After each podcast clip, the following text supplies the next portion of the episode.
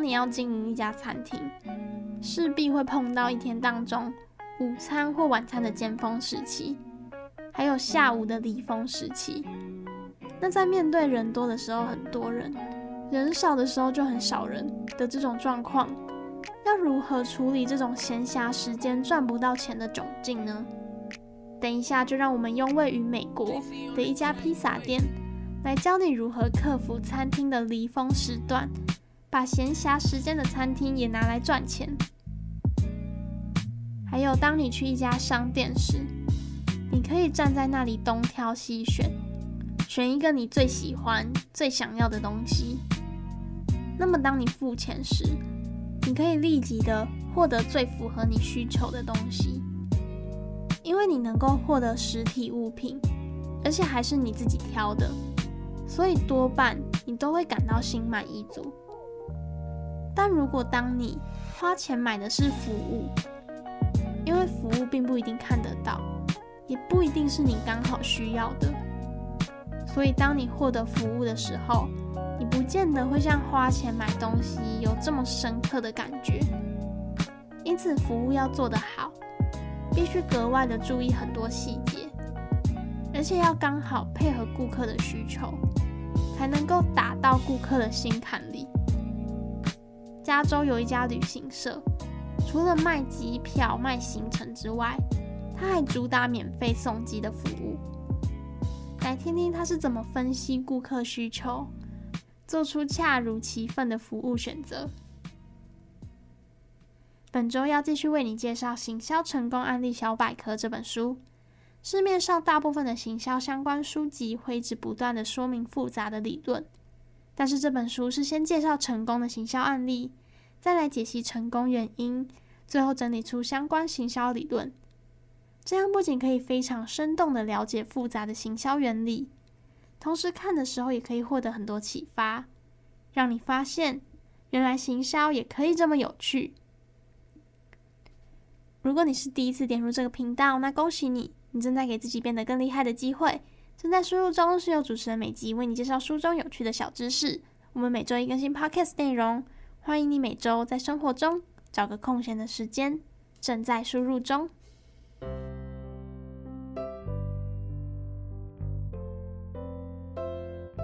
因为这本书主要是以美国为背景。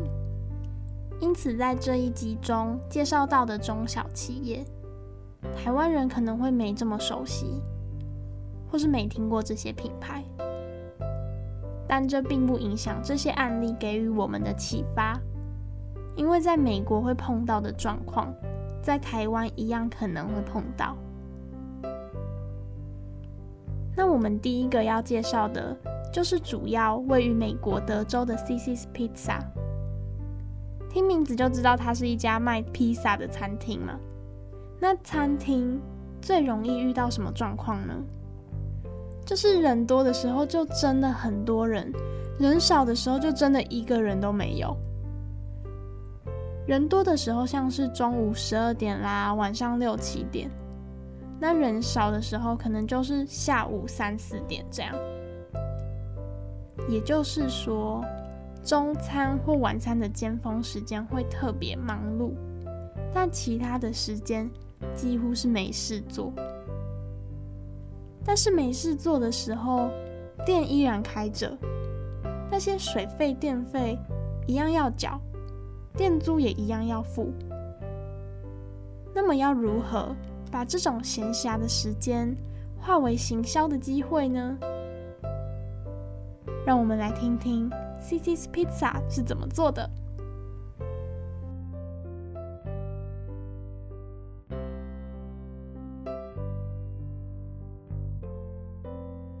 首先，C C S Pizza 会在人比较少的时段提供店面给学校，作为学校活动的场所。尤其是美国，很多学校会举办各种活动来募款。因此 C C S Pizza 会提供店面给学校，用作 fundraising night，中文称作为募款活动之夜。举办这种活动的场所，主要收益来源并不是来自于场地费，而是借由提供那些食物来赚钱。但金钱并不是唯一的目的。对 Cicis Pizza 来说，在举办活动时，吸引学生与家长来到店里，能够达到广告的效果，这才是 CC's Pizza 最大的目的。那我觉得，因为台湾好像比较不会有 Fundraising Night 这种活动，以中正周边的餐厅而言，他们如果要套用这种方式，不管是单纯赚钱也好，或是为了帮自己的餐厅打广告也好，比较常见的应该就是提供社团聚会的场所，像是家聚或是什么期初大会、期中餐会之类的。我记得之前发发汉堡还没倒的时候，也还没有疫情的时候。调酒社就有跟发发汉堡合作，举办类似餐会的活动。除了他们社团自己的调酒之外，现场还有提供各式各样的炸物点心，还有桌游。而且他们的时间还是选在晚上十点到十二点半的时间。不知道他们选这个时间的考量，是像书中一样，特地选一个人少的时间，还是只是单纯大学生都比较晚睡而已？那套用回书中的说法，发发汉堡这样不仅可以赚到场地费，还可以达到打广告的效果。没吃过发发汉堡的人，可能就会因此爱上发发汉堡。这样就达到了目的，就是找到那些潜在顾客，然后让他们变成忠实顾客。我自己是没有吃过发发汉堡，不过不久之后发发汉堡就倒了。但是这样的方式，其他店家同样可以效仿。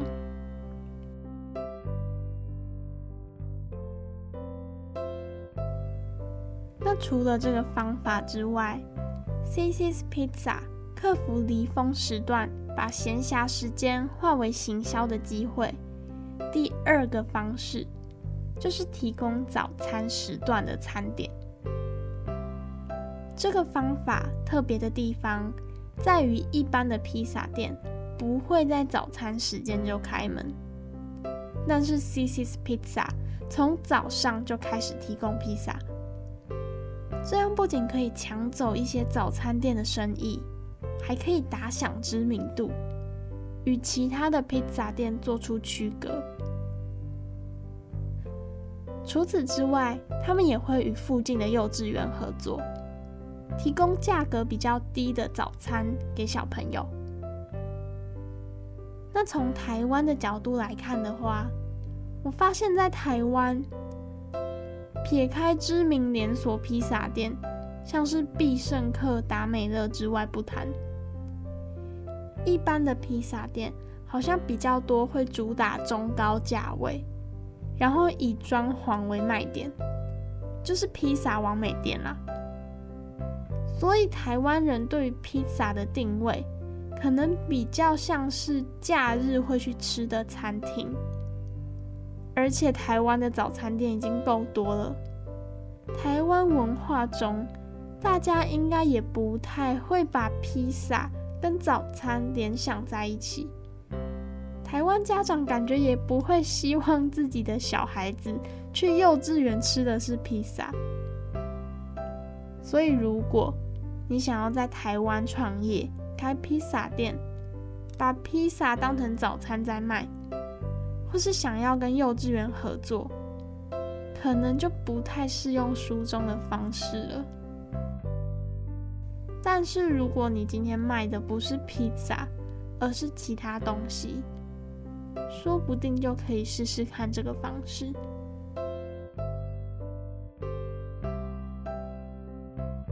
再来，Cicis Pizza 克服离峰时段，把闲暇时间化为行销的机会，还有最后一个方式。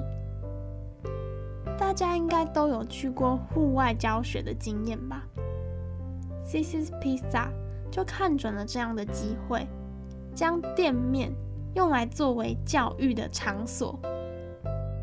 也就是说，他们会将厨房作为开放式的空间，邀请邻近的学校或是幼稚园之类的，让孩子或学生能够亲眼看到烤披萨的设备。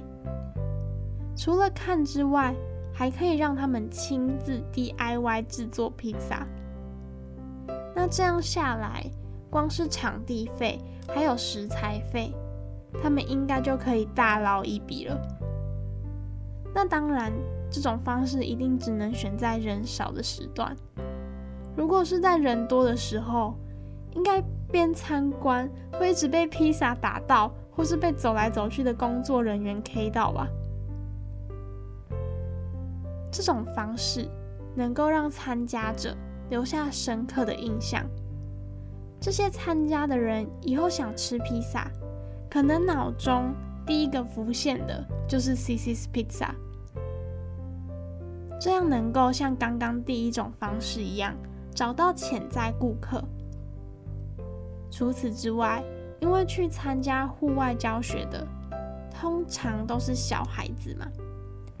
小孩子的记忆总是特别深刻，配合我们第二集的主题，不知道大家还记不记得，我们有介绍到关于怀旧的行销手法，帮大家复习一下，怀旧的行销手法原理是，我们的大脑常常会一直回想起过去的经验。而且会跟我们当下亲身经历的感觉比起来，回忆的感觉一定都会更美好、更愉悦。这种情绪是有一个心理学上的专有名词的，叫做玫瑰记忆。套用到 Cicis Pizza 的例子的话，一旦 Cicis Pizza 深植在小孩子的记忆深处之后，从此以后，Cicis Pizza 就会在这些小孩子的内心有了不可磨灭的地位。因为受到玫瑰记忆的影响，小孩子从此只要看到 Cicis Pizza，他们就会想到户外教学那段快乐的时光。这段快乐的时光会产生快乐的回忆，连带的。他们对 Cicis Pizza 的感觉也会是正面的，可能还会带一点坚持。也就是说，他们可能会从此只吃这家店的披萨，因为他们吃的不只是披萨，还有一趟到童年的回忆。如果你还没有听过第二集的正在输入中，可以去听听那一集的主题。品牌就是戒不掉。这本书介绍商人是如何利用怀旧的行销手法，让你对品牌根深蒂固。将店面本身用来作为教育的场所，还有一个优点，就是你可以给予顾客一个你很注重卫生的形象。因为你想想看。如果一间餐厅不卫生的话，你会敢给大家进来你的厨房参观吗？让大家观看制作食物的过程，还有制作食物的地方跟材料之类的，是不是跟我们第一集讲到的 In-N-Out Burger 很像呢？In-N-Out Burger 是一家主要位于美国加州的素食店，它成功。以新鲜策略，在麦当劳称霸的素食产业中杀出一条血路来。其中一个方法，就是让他的顾客看到薯条油炸的过程。C C S Pizza 也是用了异曲同工之妙，让顾客直接进厨房观看制作披萨的地方，间接给人一种卫生的形象。如果你还没有听过第四集的正在输入中，可以去听听。只有两百五十家分店的 In-N-Out Burger 是如何利用新鲜策略威胁超过两万家分店的麦当劳哦。那这种人多的时候就真的很多人，人少的时候就一个人都没有的现象。除了餐厅之外，你还有想到其他行业吗？还有电力公司跟住宿业，他们都是会有淡旺季的差别，而且都会差很多。那么他们克服淡旺季的方式是什么呢？住宿业的话，通常假日就会是属于旺季嘛，这时候旅馆或民宿在旺季的价格当然就会很贵。那工作日就会属于淡季嘛，价格也当然就会比较便宜。住宿业者借由提供不同优惠，来区隔旺季顾客与淡季顾客。这样，想要享受低廉价格的人们，就可以选在淡季的时候来住宿。这就是分散有限的资源，并加以活用的优点。那电力公司的话，美国有一家叫做爱迪生的电力公司，推出了一项在夏季用电尖峰期，如果电力需求过于吃紧时，让冷气自动关闭的方案，并给予支持这个方案的客户电费可以大幅降价的优惠。这些方式。都对于在尖峰时期却因资源有限而没办法快速提升营业额的行业来说，就是非常好用的行销手法。这边作者补充了一个行销小知识：餐饮业要如何决定菜单与价格？你有想过吗？对餐厅来说，菜单的决定是非常重要的事情，决定菜单上的价格更是不能马虎。让我们来听听如何根据不同种类的菜单决定价格。首先，第一种，根据主力菜单、基本菜单、幼儿菜单来决定价格。所谓的主力菜单，就是和竞争对手有所差异，甚至是代表餐厅的招牌菜单。所以从开发的阶段就要想清楚价格。建议先确认好，是要先开发菜单，再来决定价格，还是先决定好大概的价格，再来开发菜单。因为主力菜单是用来诱导顾客多多消费，所以不能单纯的定出很便宜或很贵的价格，而是要考虑各种条件，然后再决定价格。所谓的基本菜单，是指销售量虽然较少，但为了符合顾客的口味或是餐厅的基本概念，而需具备的菜色。由于价格可能会和竞争对手差不多，或在顾客能接受的范围内定价，所以要采取降低成本的策略来提高收益。诱饵菜单是为了吸引顾客上门，或是为了跟其他菜单一起组合销售而准备的，因此即使利润较低，因此。即使利润较低，但还是要采取比成本低的价格。但相对的，可以拉高一起组合销售的菜单价格。第二种种类是选择促销菜单，以及决定折扣的价格。所谓促销菜单，是指为了推广时期而准备的策略性菜单。它主要的目的就是在于提高餐厅的知名度和收益。如果想要提高知名度，可以把主力菜单作为促销菜单，然后以对折价的方式来促销。如果是为了提高收益，那可以先选择成本、工资、复杂程度都比较低的菜单，再来决定折扣的价格。那第三种种类是提高现有菜单的价格。如果要提高菜单的价格，就要以更换材料或装饰的方法，让顾客觉得这是合理的涨价。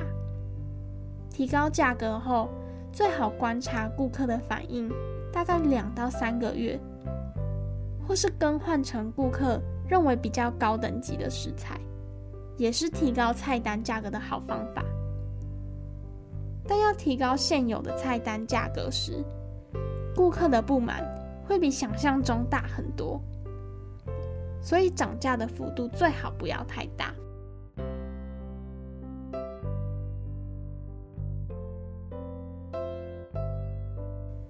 不知道大家有没有搭飞机的经验？出国旅游时，大部分都要去机场搭乘飞机。那如果好巧不巧，你要去的机场离你家比较远，又刚好没有人能载你，除了搭大众运输工具之外，你就只能自己开车去了。那车子就只能停在机场附近的停车场。这些停车场一定又都是付费停车场，这样来看，搭飞机前的停车费就已经是一笔可观的费用了。尤其在美国，基础建设非常的不足，也就是说，大众运输工具没有台湾这么方便，因此大部分的人都会选择自己开车去机场。那么在回国之前，会将车子长期停放在停车场，或是委托别人保管。除了开车之外，还有搭计程车的选项。那在美国地都这么大，去机场的话，基本上距离不会多近，车资看下来非常可观。因此来猜猜，如果你是旅行社业者，你从这样的现象看到了什么商机呢？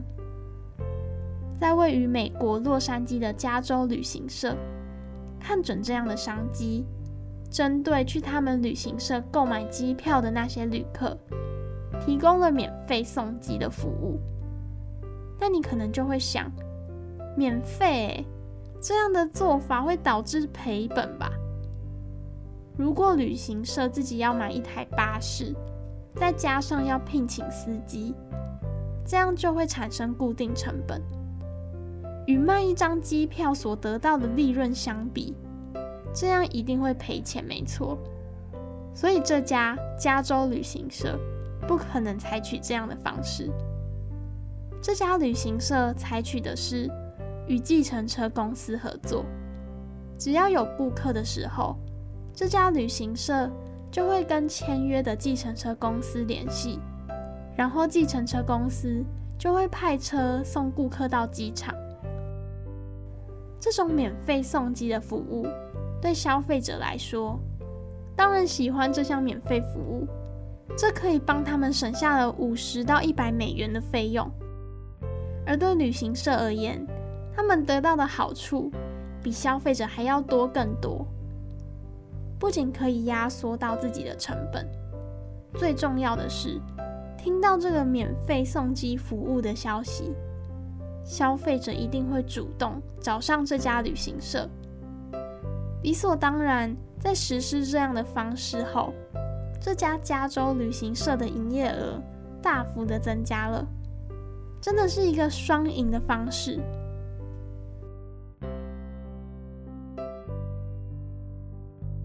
在这里，作者做出了一个结论：有些事虽然不是主要的。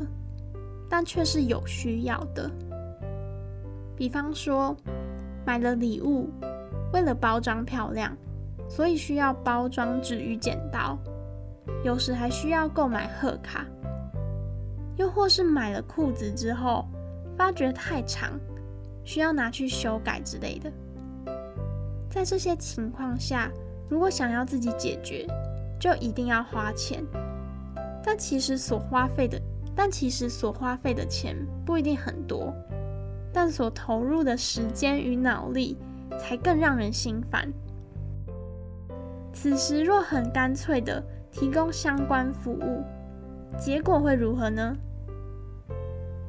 像是在贩售礼品的地方，最好在店内的某个角落放置简单的包装纸、剪刀、胶带之类的。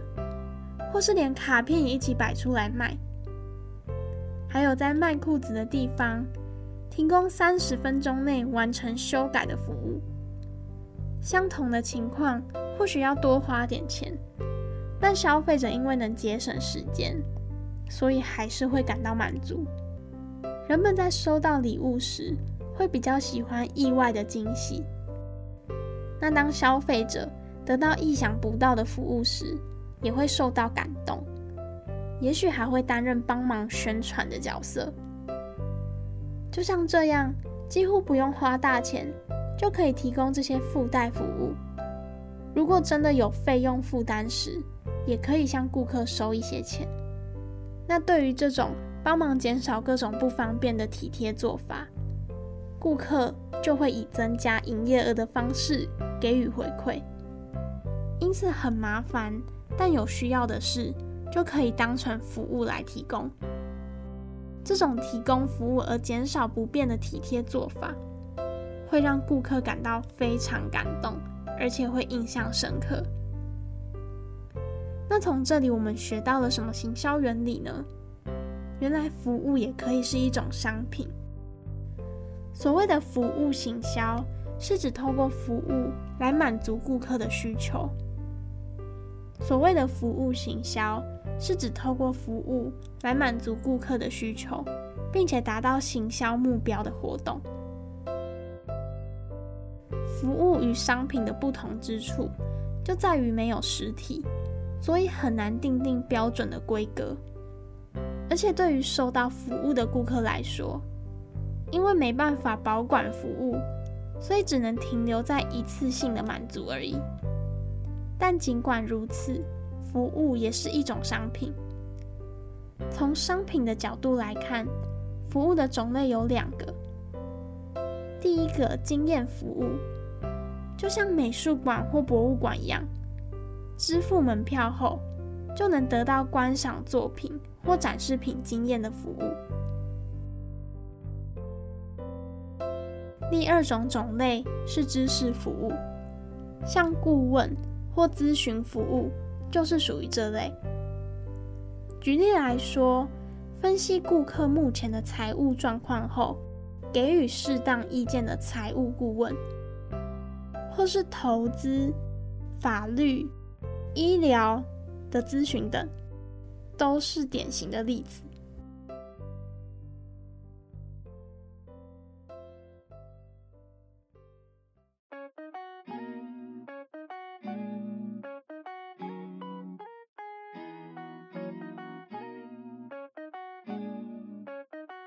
本书透过三种类型来介绍各种行销成功案例。第四集介绍了第一种类型，根据行业别来介绍行销成功案例。第五集则介绍了第二种类型，大企业以及跨国公司，像是星巴克、麦当劳以及 Uniqlo 的案例。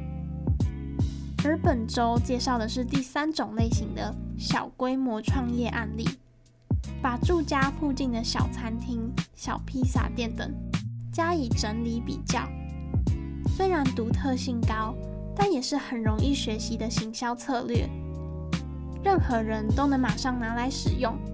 作者在这一章节选了十个小规模创业案例，而且感觉都特别贴近真实生活。我选择了其中我觉得比较有趣的两个来介绍。如果你对其他故事也有兴趣的话，可以亲自阅读这本《行销成功案例小百科，非常活泼而且有趣，读的时候一点都不枯燥，而且还能够学习到行销原理。